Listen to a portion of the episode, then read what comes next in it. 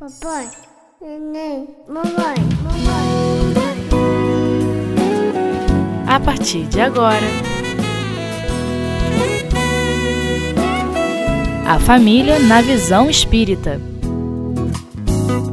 A família com Jesus, o culto do Evangelho no lar.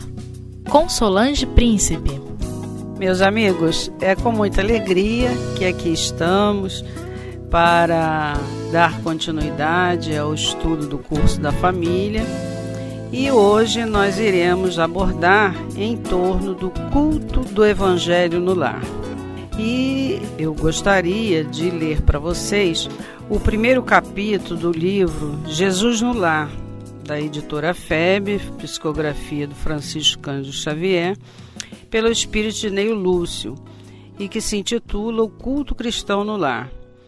Povoara-se o firmamento de estrelas, dentro da noite prateada de luar, quando o Senhor, instalado provisoriamente em casa de Pedro, tomou os sagrados escritos e, como se quisesse imprimir novo rumo à conversação, que se fizera improdutiva e menos edificante, falou com bondade.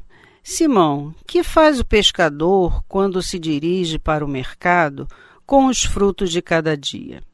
O apóstolo pensou alguns momentos e respondeu hesitante: Mestre, naturalmente escolhemos os peixes menores. Ninguém compra os resíduos da pesca. Jesus sorriu e perguntou de novo: E o oleiro? Que faz para atender a tarefa que se propõe? Certamente, senhor, redarguiu o pescador, intrigado. Modela o barro, imprimindo-lhe a forma que deseja. O amigo celeste, de olhar compassivo e fulgurante, insistiu. E como procede o carpinteiro para alcançar o trabalho que pretende? O interlocutor, muito simples, informou sem vacilar. Lavrará a madeira, usará enxó e o serrote, o martelo e o formão. De outro modo, não aperfeiçoará a peça bruta. Colocou-se calou-se Jesus por alguns instantes e aduziu. Assim também é o lar diante do mundo. O berço doméstico é a primeira escola e o primeiro templo da alma. A casa do homem é a legítima exportadora de caracteres para a vida comum se o negociante seleciona a mercadoria, se o, o, mercene, o marceneiro não consegue fazer um barco sem aperfeiçoar a madeira aos seus propósitos, como esperar uma comunidade segura e tranquila sem que o lar se aperfeiçoe? A paz no, do mundo começa sob as telhas a que nos acolhemos. Se não aprendemos a viver em paz entre quatro paredes, como aguardar a harmonia das nações? Se nos não habituamos a amar o irmão mais próximo, associado à nossa luta de cada dia, como respeitar o eterno Pai que nos parece distante? Jesus relanceou o olhar pela sala modesta e fez pequeno intervalo e continuou. Pedro, acendamos aqui, em torno de quantos nos procuram a assistência fraterna, uma claridade nova.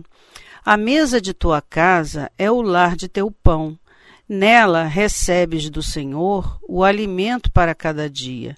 Por que não instalar ao redor dela a sementeira da felicidade e da paz na conversação e no pensamento? O Pai que nos dá o trigo para o celeiro, através do solo, envia-nos a luz através do céu. Se a claridade é a expansão dos raios que a constituem, a fartura começa no grão. Em razão disso, o Evangelho não foi iniciado sobre a multidão, mas sim no singelo domicílio dos pastores e dos animais. Simão Pedro fitou o mestre de olhos hum, humildes e lúcidos, e como não encontrasse palavras adequadas para explicar-se, murmurou tímido: Mestre, seja feito como desejas. Então Jesus convidando os familiares do apóstolo à palestra edificante e à meditação elevada, desenrolou os escritos da sabedoria e abriu na terra o primeiro culto cristão no lar. Então, meus amigos, como nós podemos observar pela essa página lida, o culto cristão no lar não é uma invenção do Espiritismo e sim uma prática ensinada pelo próprio Senhor Jesus em casa de Pedro. E o que é o culto do Evangelho no lar?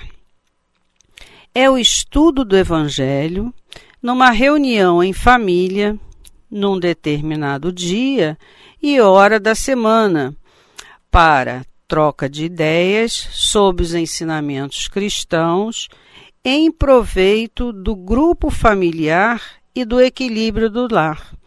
E por que nós dizemos que deve ser com dia e hora marcada?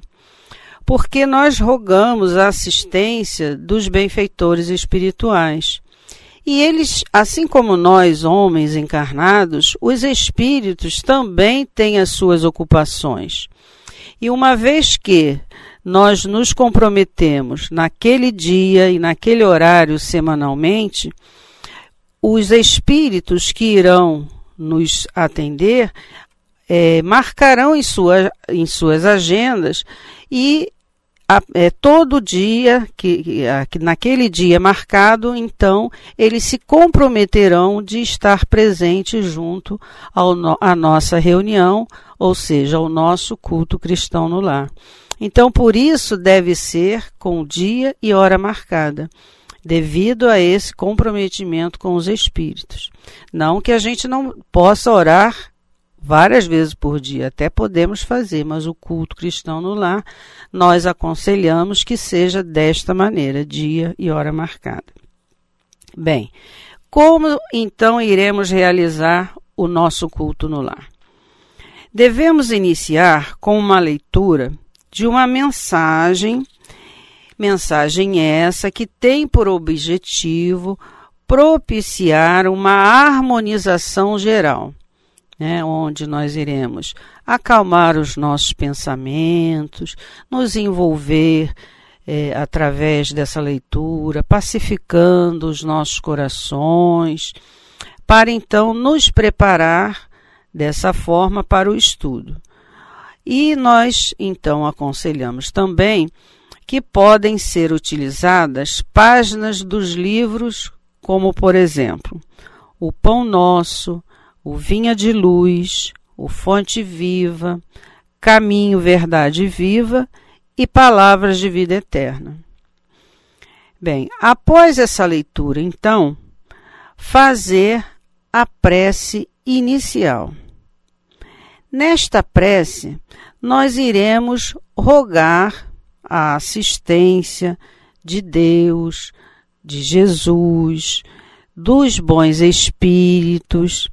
E se for estivermos fazendo o culto pela primeira vez, nós podemos até nesta prece inicial dizer que a partir daqui, daquele momento nós iremos nos comprometer toda semana, naquele mesmo dia da semana e naquele mesmo horário, estaremos então institu instituindo o, o nosso culto cristão no lar. Bem, e aí então nós vamos pedir assistência para, para esses espíritos, né? Para que eles possam nos conduzir, nos inspirar durante todo aquele momento que ali estivermos reali realizando o nosso culto. Bem, agora então, qual seria o próximo passo após a, a prece feita? Iremos abrir o Evangelho. É, o Evangelho segundo o Espiritismo, né? podendo ser ao acaso, ou fazer de forma sequencial, que é o ideal. Por quê? Porque se abrimos ao acaso, nós nunca teremos a certeza que é, é, teremos estudado o livro todo. E de forma sequencial, é, fica mais certo né, que nós iremos estudá-los o livro todo. Então, o que, que a gente deve fazer? Ler um, tre um, texto, um trecho né, do, do livro e marcar, marcar ali num papelzinho ou até mesmo no Evangelho, o dia que nós paramos, onde paramos, para que na próxima semana nós possamos iniciar de onde paramos. É. Então, após ler esse, esse trecho do, do, do Evangelho, devemos fazer o comentário sobre o texto lido, né? onde é, todos que estão junto conosco, né, os familiares, aqueles que estiverem ali junto conosco, poderão participar e até deverão também participar dessa, é, desses comentários. Sendo que devemos fazê-lo sempre num clima de paz, evitando é, discussões calorosas, porque aí a gente vai sair do objetivo do nosso culto no lar.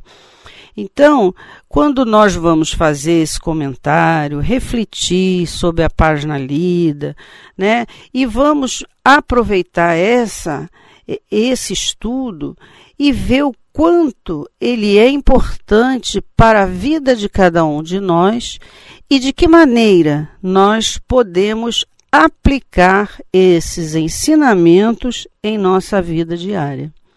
Né? Então, é, devemos tem, sempre ter essa preocupação, né, de sempre realizá-lo, esse estudo, num clima de muita harmonização, convidando os nossos familiares para que participem do estudo. Se também tiver criança na casa, também já traz a criança. Porque, ah, não, mas o culto tem muita criança, criança faz barulho. Não tem problema. Deixa a criança fazer o barulho, mas é importante que desde pequenininho, desde cedo, a criança já comece a entender né, que o nosso lar, sendo um lar cristão, realiza o culto do Evangelho no lar. E podemos até também, dependendo da idade da criança, usar de livros infantis né, de evangelização, que vai também colaborar né, para o desenvolver do nosso estudo. Então, o nosso próximo passo seria fazer um encerramento, né, a prece para agradecer né, a espiritualidade, rogar as bênçãos divinas para aquele grupo familiar, podendo também pedir a Jesus, né, pelos parentes, pelos amigos, pelos vizinhos, vibrar pela paz do mundo, vibrar pelo, em favor né, da, dos nossos governantes, ou, ou até algo mais que o seu coração desejar naquele momento. Mas uma observação importante que nós devemos prestar atenção é no momento que nós estamos fazendo a prece de encerramento e que vamos fazer esses pedidos, evitar ou não evitar não não pedir mesmo por espírito sofredor nem por espírito suicida, porque o ambiente não é para isso.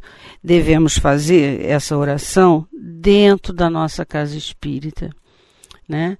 E na casa espírita é o lugar certo para então orarmos por esses espíritos. Então, nós agora vamos por intervalo e voltamos já já.